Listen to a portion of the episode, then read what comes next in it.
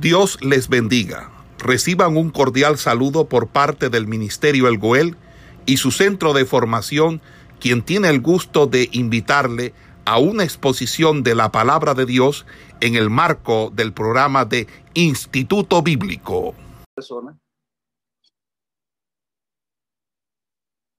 Decir que Jesús es una sola persona en singular, sino que se manifiesta de tres maneras distintas, es un absurdo porque las mismas oraciones, ¿verdad? Por ejemplo, cuando Jesús dice el Padre y yo uno somos, el verbo somos está en plural, por lo cual está diciendo allí que no se está hablando de una persona, sino de, dos de dos personas. Pero son personas, mis amados hermanos, que interpretan la Biblia sin conocer la gramática. Por eso es que el propósito de que usted se prepare, porque estamos en un tiempo donde hay predicadores que usted, lo, usted va a ver que no conocen ni la gramática castellana. Usted le pregunta qué es un verbo, le pregunta qué es un sustantivo, no saben. No, entonces, si no conocen la gramática castellana, mucho menos conocerán la gramática griega. Y entonces los géneros literarios, no saben que hay unos géneros literarios, la Biblia tiene siete géneros literarios que los van a ver con la pastora Berlis allí en la materia que están dando con ella. Por eso es importante que usted permanezca. Entonces, mis amados hermanos, este libro de Juan eh, tiene como propósito, Juan lo dirige a los judíos porque los judíos no creían que Jesús era divino. Jesús murió en la cruz como un villano, como un hombre cualquiera. Por eso usted ve que los, los judíos decían, nosotros somos discípulos de Moisés porque ellos veían más grande a Moisés, a David, a los patriarcas, a los hombres que habían tenido trascendencia en la historia de Israel, veían más grande a estos hombres que a Jesús. Y es el argumento que presenta Pedro en Hechos capítulo 2, cuando le dice a los judíos que David murió y su sepulcro está con nosotros. Es decir, David está muerto. Pero de este, dice Pedro, en Hechos capítulo 2, de Jesús, es imposible que la muerte lo retuviese. Entonces Pedro va a decir que el Jesús que ellos habían matado había resucitado y que Jesús es mayor que Abraham, que David, que Moisés y que todos los patriarcas, porque los patriarcas murieron y están enterrados en el cementerio todavía, pero que Jesús murió pero resucitó y resucita de entre los muertos como la primicia de la, primer, de la creación eterna. Jesús derrota la muerte como hombre. Entonces, tanto Pedro como Juan y los apóstoles van a colocar a Jesús en alto, porque como decía la pastora Berli, Jesús tiene doble naturaleza. Él es la encarnación. La encarnación, no reencarnación, sino la encarnación, habla de Jesús que tiene dos naturalezas coiguales la naturaleza divina y la humana. Entonces Jesús derrotó el pecado como ser humano y por ende derrotó la muerte. Porque lo que metió la muerte fue el pecado. Entonces, si alguien no vencía el pecado, no podía vencer la muerte. Jesucristo se humanizó, se hizo hombre, vino a la tierra y venció el pecado como hombre y como, como venció el pecado, por eso resucitó. Y resurrección significa que no vuelve a morir, que es el primer ser humano que se vuelve inmune a la muerte. Y todos aquellos que se alíen a Jesús, o sea, usted y yo, que estamos aliados con Cristo, nosotros tenemos esa misma participación.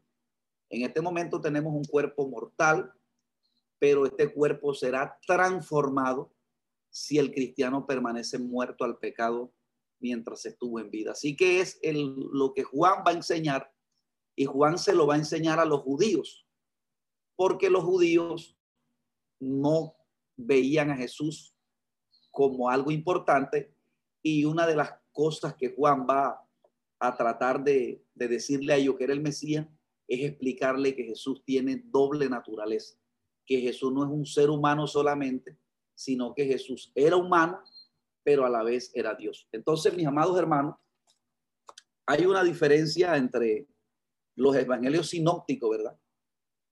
Y, y, Juan, eh, hay unas diferencias. Entonces, una de esas primeras diferencias dice que el Evangelio de Juan difiere mucho de los Evangelios sinópticos, eh, a pesar de que ellos describen en sus propios acentos, de su propio punto de vista, de su propia perspectiva, a Jesús, el Evangelio de Juan presenta aspectos que lo distinguen. Por ejemplo, en, Marcos, Mateo y Lucas, eh, es normal que usted se consigan las parábolas. O sea, Jesucristo utiliza la metáfora de las palabras, ¿verdad? De las parábolas. Jesucristo enseñaba los discursos con parábolas. El sembrador salió a sembrar y parte cayó en pedregales, parte Jesús enseñaba de esa manera y después daba la aplicación espiritual de lo que se refería a las parábolas. Entonces Juan difiere de los demás evangelios porque Juan no utiliza parábola sino que en vez de parábola, él utiliza discurso. Juan utiliza, si no estoy mal, como siete discursos largos. Por ejemplo, el discurso que utiliza en Juan es un discurso tremendo, por eso los evangelios tienen dos géneros literarios, la mayoría, uno el narrativo y el otro discursivo. Por ejemplo, la, la narrativa tiene su, su estudio aparte, ¿verdad? Cuando Jesús sanaba, y eso es importante que usted lo tenga en cuenta como predicador, a la hora de que usted esté eh, eh, predicando, que usted conozca en qué género literario está. Si está predicando en un género, en un género narrativo, en un género normativo, ¿verdad? Que es el de leyes, como la Torá, lo que se estaba enseñando, si no estoy mal, hermana Miriam, ¿verdad? Y está el discurso, por ejemplo, cuando Jesús se colocaba en el, en el Sermón del Monte de Mateo capítulo 5, ahí no se está contando una historia, sino que se está dando un discurso. Entonces, eh, Juan utiliza más discursos que, que los evangelios, que los demás evangelios. Por ejemplo, Juan capítulo 6, Jesús utiliza unos discursos largos. Entonces, en vez de parábola, Juan utiliza son discurso. Obviamente en Juan hay siete señales, ¿verdad? Que, que relata Juan, que son historias, pero eh, él no utiliza parábolas. Entonces, en vez de la palabra milagros, eh, Juan, eh, esta es otra diferencia entre los sinóticos. Los sinóticos utilizan milagros, el término milagros, pero Juan utiliza el término señales. Juan no utiliza milagros, sino señales. Eso en eso difiere de los, de los sinóticos. Otra eh, diferencia de los sinóticos eh, es que en los sinóticos los milagros muestran la realidad del reino de Dios, mientras que en Juan revelan siempre algo de la gloria de Jesús. Es decir, el propósito de los milagros con los evangelios es mostrar que el reino de Dios ha llegado. Porque recuerde que Jesucristo dijo una oportunidad que si ellos no hubiesen recibido los milagros que ninguno otro ha hecho, entonces no tendrían culpa, pero por lo cual ellos habían, eh, habían visto señales que ningún otro hizo, entonces por lo tanto ellos serían juzgados en el día del juicio si no creían en Jesús.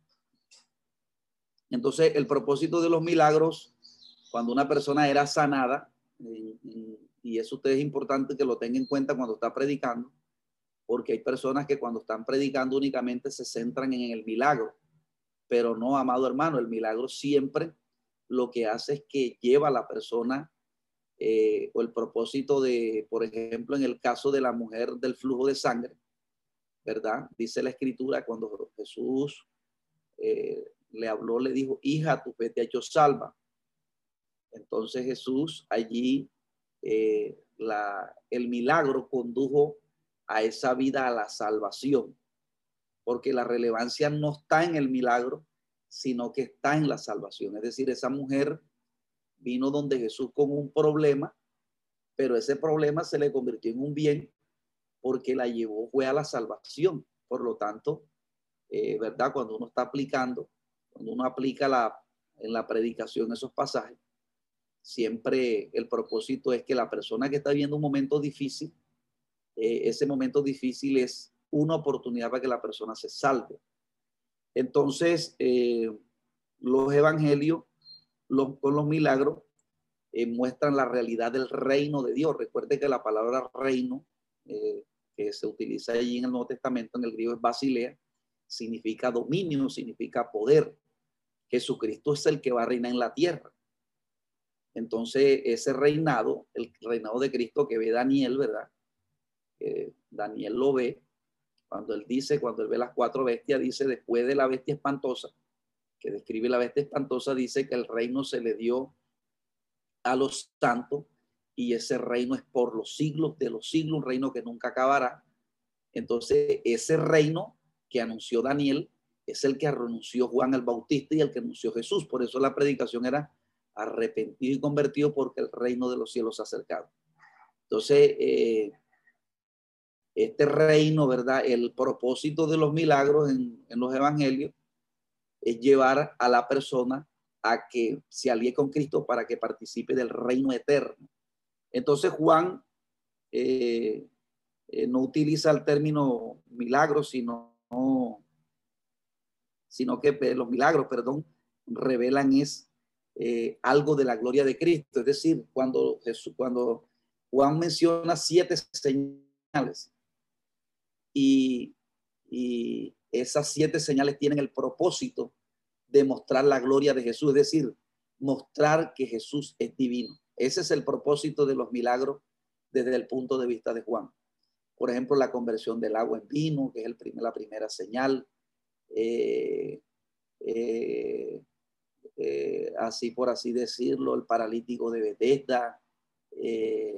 todas las señales, las siete señales que se encuentran en Juan, tienen el propósito de demostrar la gloria de Dios, decir, que Jesús es divino, que no solamente es humano. Entonces, eso Juan lo consigna para mostrarle a los judíos que Jesús es mayor, que Jesús es mayor que Abraham, que los patriarcas. Entonces, ese es el propósito de Juan. Por eso Juan escribe para, eh, para, para eh, enseñarle a los judíos el por qué Jesús no es cualquier persona, porque hasta hoy en día los judíos, estas generaciones modernas, ven a Jesús como un profeta, lo ven como algo humano nada más. o como los testigos de Jehová, los testigos de Jehová creen que Jesús no es Dios. Ellos dicen que Jesús es humano. Entonces usted le dice, pero acá si la Biblia habla que Jesús es Dios, ¿dónde dice la Biblia que Jesús es Dios? Romanos 5 dice que Jesús es Dios literalmente. Primera de Juan 5, 19 dice que Jesús es Dios literalmente. Entonces el testigo dice, no, lo que pasa es que ese es un Dios creado. Entonces, ¿cómo así que lo que Dios es creado? Eso, eso, es algo, eso es algo absurdo porque lo que Dios no es creado.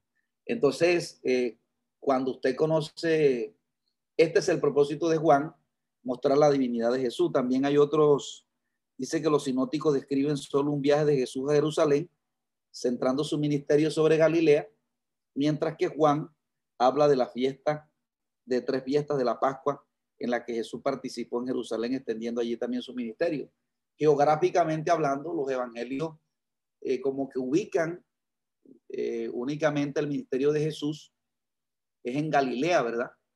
En Galilea de los gentiles, y casi no hacen mención de Jerusalén, de Judea, donde se movía todo el, el, el eh, donde se movía toda la envergadura sacerdotal que era en Judea, ¿verdad? Por eso a los discípulos de Jesús los menospreciaban porque ellos decían, esos seguidores de Jesús son galileos allí, porque los galileos como que estaban, tenían doctrinas mezcladas con los gentiles. Por eso ellos rechazaban a Pedro, a Juan, porque eran galileos. Esos son todos galileos. Esa gente no, esa gente no sabe nada y esos son los que siguen a Jesús. Pero fíjese que, que esos galileos fueron los que recibieron a Jesús, fueron los que le dieron importancia a Jesús y fueron los que recibieron el entrenamiento, el mejor entrenamiento, porque en ese tiempo había una escuela muy trascendental en Israel que se llamaba la escuela de Gamaliel, la escuela que, continuó de, un, de un judío llamado Iliel, donde entrenaban a los fariseos, y estudiar ahí costaba un poco de plata. Eso no entraba cualquiera persona que no tuviera dinero, no estudiaba entrar en esa universidad. Y Jesús estaba enseñando gratis y nadie quería estudiar con Jesús. Pero Pedro, Juan, ellos comenzaron a ser instruidos y después como ellos eh, a este, le dieron importancia al Señor Jesús, después el cielo los colocó ellos como representantes en la tierra. Es como hoy, el Goel tuvo más de 25 años enseñando gratis y la gente no le dio importancia a eso. Porque la gente a veces como que menosprecia, ¿verdad? Pero Jesús era la mejor escuela y era gratis, con Jesús no quería estudiar nadie. Pero fíjense que esos galileos comenzaron a estudiar con Jesús y Jesús los entrenó. Pedro estaba bien adoctrinado. Pedro caminó tres años con Cristo estudiando duro día y noche. O sea que los discípulos no solamente fueron entrenados en lo evangelístico, sino también que Jesús los formó y los entrenó solamente en la doctrina, sino que les formó el carácter. Ellos tuvieron un crecimiento espiritual a morir a los deseos de la carne para que tuvieran un, un para que tuvieran un carácter frente a las circunstancias adversas. Entonces, esos galileos que decían los judíos fueron los que, los que Jesús tomó. Porque la Biblia dice que él toma lo vil y no lo menospreciado para avergonzar a los sabios. Entonces, eh, el Evangelio de Juan ubica, eh, hace mención de tres fiestas, ¿verdad? Acá en Jerusalén. Eh, otra, otra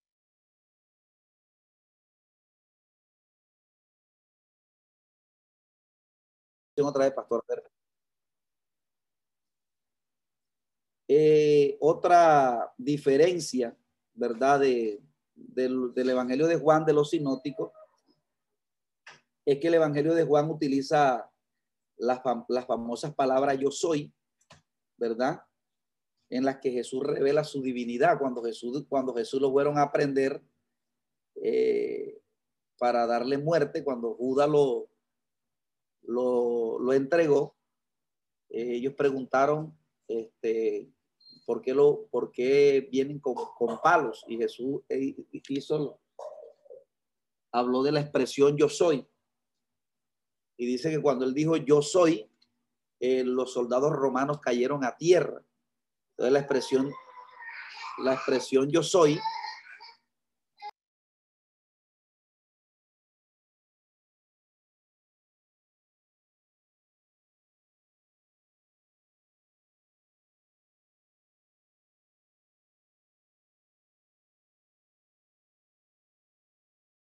eh, entonces,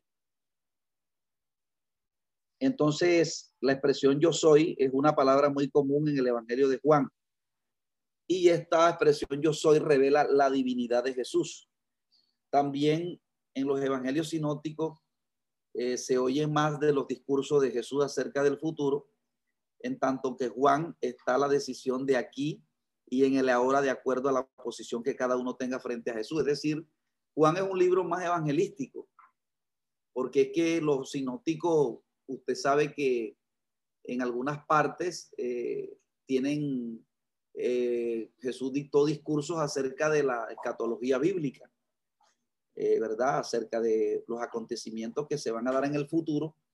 Eso es lo que es la escatología, eh, lo que estudia los acontecimientos que se harán en el futuro. Los evangelios tienen más, hacen más referencia a estos discursos.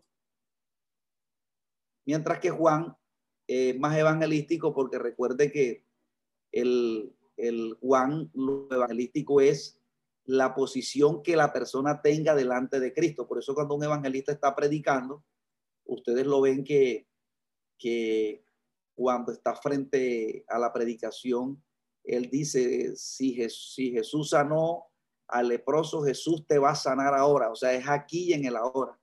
Si eh, el leproso fue salvo en ese tiempo, Jesús te va a salvar aquí en el ya. Y, inmediatamente, o sea, la fe activa, es ver, la fe obrando, o sea, no la fe hacia lo futuro, sino en aquí y en el ahora. Entonces, por eso este evangelio es eh, bastante hermoso porque eh, es, es, evangelístico, pero también contiene eh, este, lineamientos teológicos. Por ejemplo, este libro de Juan, vamos a ver aquí que, que, tiene, que Juan consignó lineamientos teológicos frente a las, frente a las herejías que en ese tiempo estaban floreciendo. Por ejemplo, eh, bueno, antes de pasar a, las, falsas doctrinas que por lo cual Juan se escribe, ¿verdad? Porque el apóstol Juan tiene en mente de, dejar una verdad escrita para que los cristianos de esa época no, no se movieran de la fe porque habían amenazas de otras doctrinas que, que estaban, estaban eh, haciéndose pasar como si fueran de Dios. Entonces Juan escribe esta, este, este evangelio para que los creyentes permanecieran en su fe. Entonces el propósito de Juan, ¿verdad? Ahora, el propósito de libre es el punto 2. El punto 1, ya lo vimos, es la diferencia que hay entre los sinópticos y el libro de Juan. Ese es el punto uno. El punto dos es el propósito del libro, ¿verdad? Y el propósito del libro lo revela eh, el, capítulo 20, el versículo 31 del libro de Juan. Eh, eh, esta cita, bueno, usted la lee en su casa, Juan capítulo 20, verso 31. dice, pero estas señales se han escrito para que creáis en Jesús, el Cristo, el Hijo de Dios para que creyendo tengáis vida en su nombre. Entonces, fíjese que el propósito de que este libro se escribe es para que, para que creáis en Jesús. Ese es el propósito por el cual Juan escribe este libro. Porque era que los judíos eran muy ambiguos frente a Jesús. Eh, algunos lo veían como, como ya le dije anteriormente, no veían a Jesús, lo veían únicamente como humano. Entonces no lo veían como divino y ese es el propósito de Juan, que se crea que él es el Mesías, porque los judíos no, eh, no lo veían como el Mesías para ese momento, no le daban la importancia, la importancia que el Señor tiene, ¿verdad? Entonces, ese es el propósito del libro. Dice, para que creáis.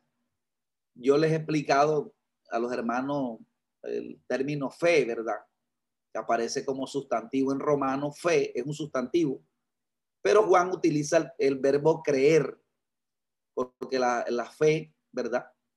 Eh, la Biblia dice que somos justificados, justificados pues por la fe, dice Pablo en romano. Entonces, fe es un sustantivo, lo utiliza Pablo en romano, lo utiliza muchas veces. El término creer, lo utiliza eh, Pablo poco en, en romano, pero Juan usted va a ver que utiliza más el verbo creer para que crea, son sinónimos, fe y creer es lo mismo, pero creer, eh, eh, como su nombre lo indica, ¿verdad? Porque hoy en día estamos en unos tiempos tantos de apostasía, mi amado hermano, que la gente tiene una, una creencia católica. La gente, y la gente el creer lo ha alejado de la acción y, como su nombre lo dice, ¿verdad? Por eso Pablo dice, para que, para que creáis, es decir, quien cree es una persona que hace una emancipación del mundo, es decir, se aparta del mundo. No como hoy. Por eso cuando usted como pastor, usted que está aquí como pastor, ¿verdad? Que va a bautizar, eh, hoy en día eh, la gente está bautizando como un bautismo católico, porque no tienen claro el concepto de fe y de creer. Porque cuando Juan predicaba, él decía, arrepentidos y convertidos porque el reino de los cielos se ha acercado. O sea, una persona que cree verdaderamente en Cristo, inicia su fe, por lo menos tiene que tener esos dos frutos, arrepentimiento y conversión. Por eso una persona que, que está en el mundo, que se le predica, una de las primeras señales que va a arrojar de que creyó en Cristo es que se aparta del mundo. Eso se llama arrepentimiento. Y, y eh, convertirse es otro fruto, ¿verdad? Que la persona ya quiere conocer la palabra de Dios, quiere conocer la Biblia, quiere quiere lo de Dios. Entonces, esos es los dos primeros frutos que hablan de que una persona ha iniciado su fe. Hoy en día hay pastores que bautizan a las personas y ni siquiera se ha arrepentido la persona, ni siquiera está convertida, sino que ellos dicen que porque Felipe bautizó al etíope, entonces también pueden bautizar a las personas y, y eso es una cosa, mi amado hermano, que es elemental, porque el término fe es distinto al del catolicismo, porque el catolicismo, el del el homosexual dice que él cree en Dios, pero ese creer es un saber, pero el creer que habla la Biblia está haciendo referencia a cuando nosotros hemos hecho una emancipación del mundo. Es decir, nosotros nos hemos despojado del mundo. Por eso eh, Pablo en Corintios dice, huí de la fornicación, cualquier otro pecado está fuera del cuerpo, pero el que fornica contra su propio cuerpo, dice, no una yudo desigual con los incrédulos, porque qué comunión tiene la luz con las tinieblas, o no sabéis que Dios nos ha apartado, sepártate del mundo y yo te recibiré porque Dios no quiere nada con el mundo. Entonces, una persona se aparta, esa persona ha creído. Entonces, eso más o menos para que tengan una, una concesión de fe, ¿verdad? Y, la fe sigue aumentando. Es como hoy en día, la gente dice, no, yo tengo, creo en Dios, pero estoy, estoy en rivalidad con mi hermano. Entonces, la fe, eh, eh, la apostasía hace que la fe se aleje de la acción. Por eso el carácter de la iglesia del último tiempo es el carácter de la iglesia eh, que Dios amonesta en, en Efesios, perdón, en Apocalipsis, cuando dice, pero tengo contra ti que has dejado tu primer amor. Ahí cuando la Biblia dice que has dejado tu primer amor, no es que usted en un primer sentido habla de que usted deja de evangelizar, deja de predicar, pero un sentido más profundo es cuando las personas han dejado su primer amor. Y el primer amor dice Deuteronomio que es amarás a Dios sobre todas las cosas y a tu prójimo como a ti mismo. Entonces, yo muestro que amo a Dios cuando amo al prójimo. Y hoy en día la gente dice, yo amo a Dios, pero está en rivalidad con el mismo prójimo. Entonces, unas cosas, hermano, como que no casan. Entonces, la apostasía tiene eso, porque la, la apostasía, la persona predica, pero eh, su fe está alejada de la acción, no es consecuente con la acción y eso es peligroso.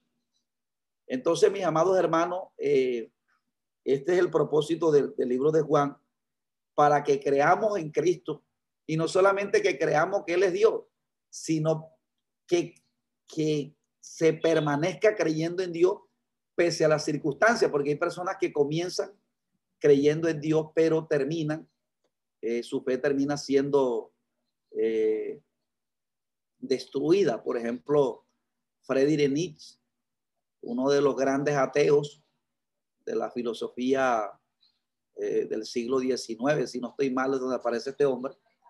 El hombre, se, su mamá era cristiana y el hombre, porque Dios no la sanó a su mamá, el hombre se convirtió en un, en un en un apologista de del budismo y escribe un libro donde decía que el budismo era mejor que el cristianismo. O sea, se resintió con la fe, se resintió con Dios y murió en esa condición de ateísmo eh, porque eh, de pronto su fe no fue tan firme y en un momento de dificultad él se, él se, se desvió.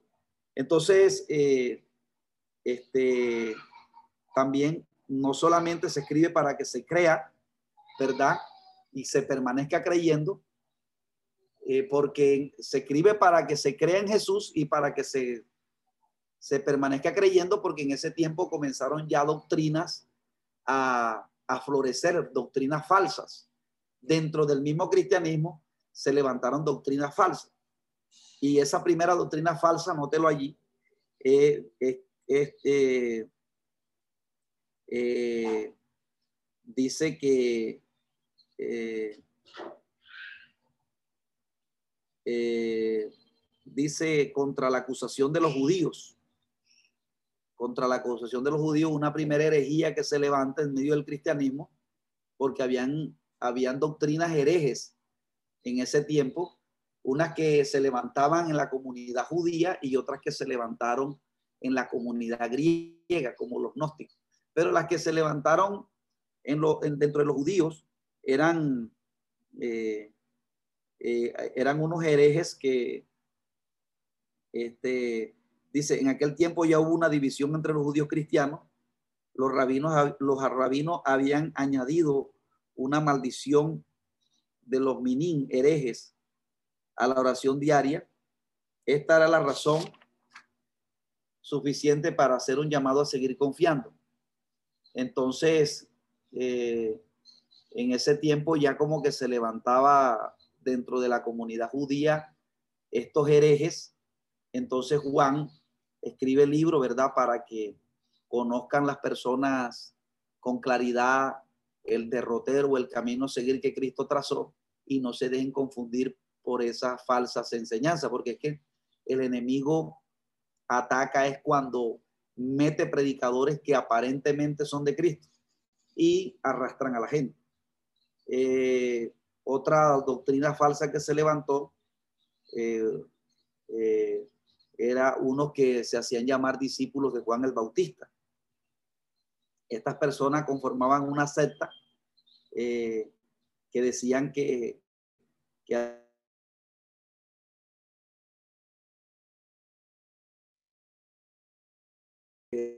Entonces, aunque el mismo Juan Bautista había dicho que él no era la luz, más sin embargo, eh, algunas personas lo idolatraron.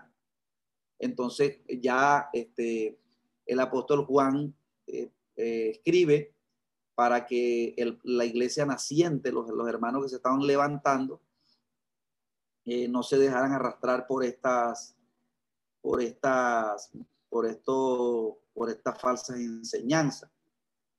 Eh, el, otro propósito, ¿verdad? Por el, por el que se escribe también es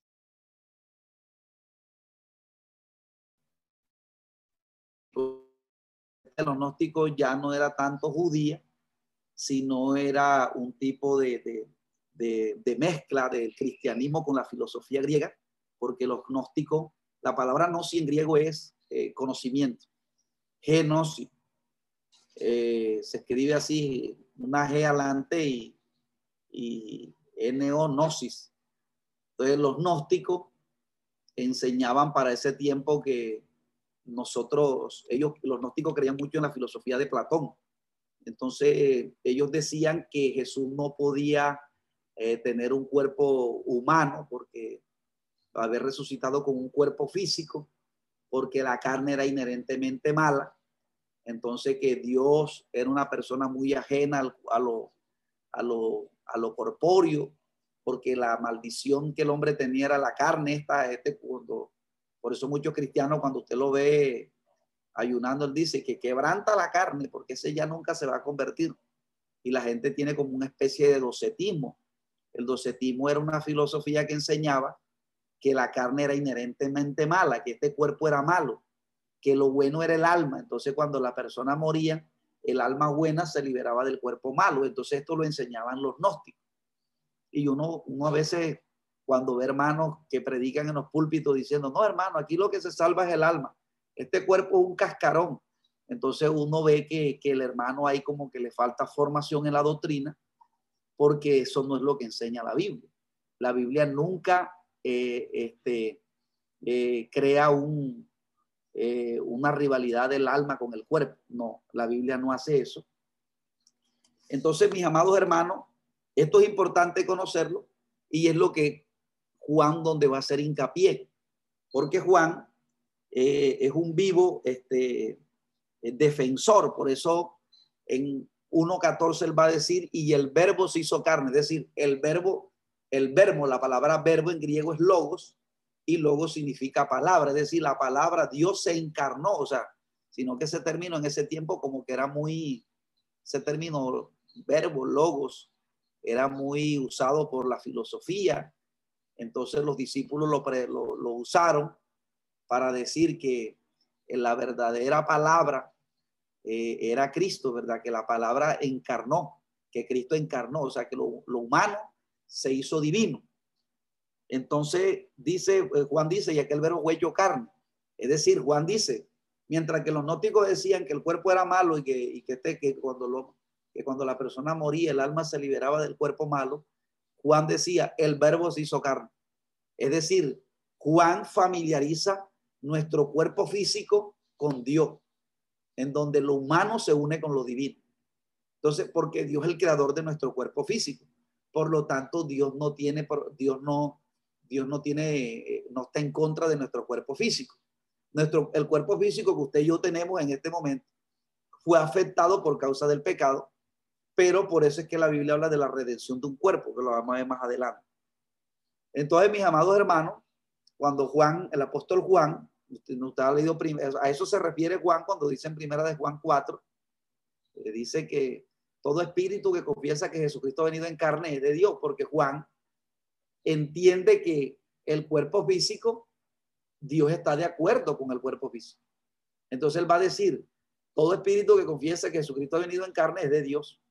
Pero todo espíritu que no confiesa que Jesucristo no ha venido en carne no es de Dios y es el espíritu del anticristo. Por eso uno de los temas que Satanás ha metido en la iglesia cristiana es el tema del alma, de que es un tema católico, de decir no que no que lo que se santifica es el alma porque el cuerpo no importa cómo ande, eso es gnosticismo. Entonces, mis amados hermanos, eh, esos son los motivos, ¿verdad? Bueno, también tiene unos motivos teológicos eh, este libro. Eh, y, y esos motivos teológicos, el primero es el tema principal del Evangelio de Juan, es la gloria de Jesús como Hijo de Dios. Es un, es un primer tema teológico que presenta eh, Juan. O sea que el Evangelio de Juan, el, el tema principal de Juan es la gloria de Jesús como Hijo de Dios. Eh, Jesús como hijo de Dios. Y para presentarlo como hijo de Dios, ¿verdad? Hijo de Dios. Recuerde que la preposición de lo está familiarizando de Dios. Es decir, está relacionado en una relación coigual. El padre y el hijo mm, eh, son iguales, ¿verdad? Sino que el hijo se sujeta al padre, ¿verdad? pero no quiere decir que el Padre sea mayor que Jesús, ni que el, ni que el Hijo sea mayor que el Espíritu Santo. Son tres divinas personas, el uno se somete al otro, ¿verdad? Como el pastor no es más que yo, pero, pero para que haya un orden, él debe haber una autoridad y yo me tengo que someter al pastor. Entonces, para que haya, para que haya un orden, así el Padre, el Hijo y el Espíritu Santo. Entonces, mis amados hermanos, eh, ese primer motivo teológico eh, que eh, el tema principal del Evangelio de Juan es mostrar a Jesús como el Hijo de Dios. Mostrar a, mostrar a Jesús, eh, mostrar, mostrar la gloria que Jesús tiene. lo segundo es el discurso sobre el Espíritu Santo. El segundo tema teológico es el, el, la relevancia que presenta Juan sobre esa tercera divina de persona de la Trinidad, cuando le dice les conviene que yo me vaya, porque si no me fuere, no vendría el consolador. Eh, amén. Bueno, aquí el libro tiene estos dos temas, pero yo creo que uno de los temas trascendentales que tiene el libro de Juan, eh, que lo vamos a ver, es el tema de la resurrección de los muertos, que es un tema que combate la filosofía griega, la combate el pensamiento budista, que no hay tema de la filosofía ni de la ciencia en este momento, antropológicamente hablando, que pueda hacerle frente al tema de la resurrección de los muertos. Y vamos a ver que ese fue el mensaje que se predicó en la iglesia primitiva. El, la fecha del libro, eh, eh, bueno, más o menos eh, se dice que se escribe alrededor del 90 después de Cristo. Se escribe el libro de Juan, más o menos para esa época. Recuerde que Juan es el escritor del libro de, del Evangelio y se dice que lo escribió más o menos para esa fecha. Entonces también está el, bosquejo, ¿verdad? Este bosquejo eh, se lo voy a imprimir es que estoy tratando de conseguirme este, este eh, módulo virtualmente para colocarlo en pantalla y así de pronto adelantamos más rápido. Entonces, eh, eh, el capítulo 1 presenta el prólogo, ¿verdad? El prólogo, eh, bueno, el libro se divide, eh, dice que el primer, la división del libro, el ministerio, se divide en el ministerio público de Jesús. El ministerio público de Jesús, eh, bueno, aquí no dice los capítulos, pero, pero el ministerio público de Jesús creo que eh, este, menciona los primeros 11 capítulos, eh, la división del libro. Luego, eh, el ministerio público de Jesús, ¿verdad? Usted sabe que hasta el capítulo 11, cuando Jesús resucita a Lázaro, es la última señal. Entonces luego Jesús dirige su atención a los discípulos porque los va a entrenar, porque ya viene el momento más duro, la prueba, y a partir del capítulo 12 en adelante los comienza a entrenar, a entrenar a ellos para que en medio de la prueba no se aparten. Eso es importante conocerlo. Esa segunda parte se conoce como su ministerio entre los discípulos. Cuando Jesús comienza a entrenar a los discípulos, coge a Juan, ven acá, ustedes ahora llorarán, pero como la mujer cuando va a dar luz, eh, va a llorar, pero pero después llega el momento cuando nace el hijo y ella cuando nace el hijo se olvida del dolor. Así ustedes ahora van a recibir un dolor grande porque yo voy a morir, pero no se aparten de mí porque ustedes después reirán. Entonces él allí en esos capítulos comienza a, a, a, que ellos dirijan su atención. Eso se conoce, esa segunda división se conoce como su ministerio entre los discípulos. Y luego la última parte es la muerte y la resurrección del Señor. Así se divide el libro. Entonces vamos a ver en la próxima clase el bosquejo, el, el, prólogo que comprende los primeros 18 versículos del capítulo 1. Es un, es un, un, es un capítulo bastante hermoso por lo, que, por lo que va a decir la presentación de este evangelio. Eh, la presentación de este evangelio, el apóstol Juan en esos primeros 18 versículos hace como especie de canta un himno al Señor mostrando su divinidad, enseñando que en el principio era el verbo, que el verbo era con Dios y el verbo era Dios, o sea, lo muestra en el principio ya, o sea que Jesús no solamente era eh, en el día que nació de María, sino que ya él era. Por eso en los capítulos 8 me, me, me sorprende cuando él dice antes que habrá jueces yo soy. Se lo dice a los judíos Juan capítulo 8. Entonces, mis amados hermanos, nos vemos en la próxima clase. Dios les bendiga, Dios el Señor les guarde. Eh, creo que no oré. Esperamos que este estudio haya sido de bendición para su vida y ministerio. A Dios sea la gloria. Este es el Ministerio El Goel, vidas transformadas para cumplir el propósito de Dios.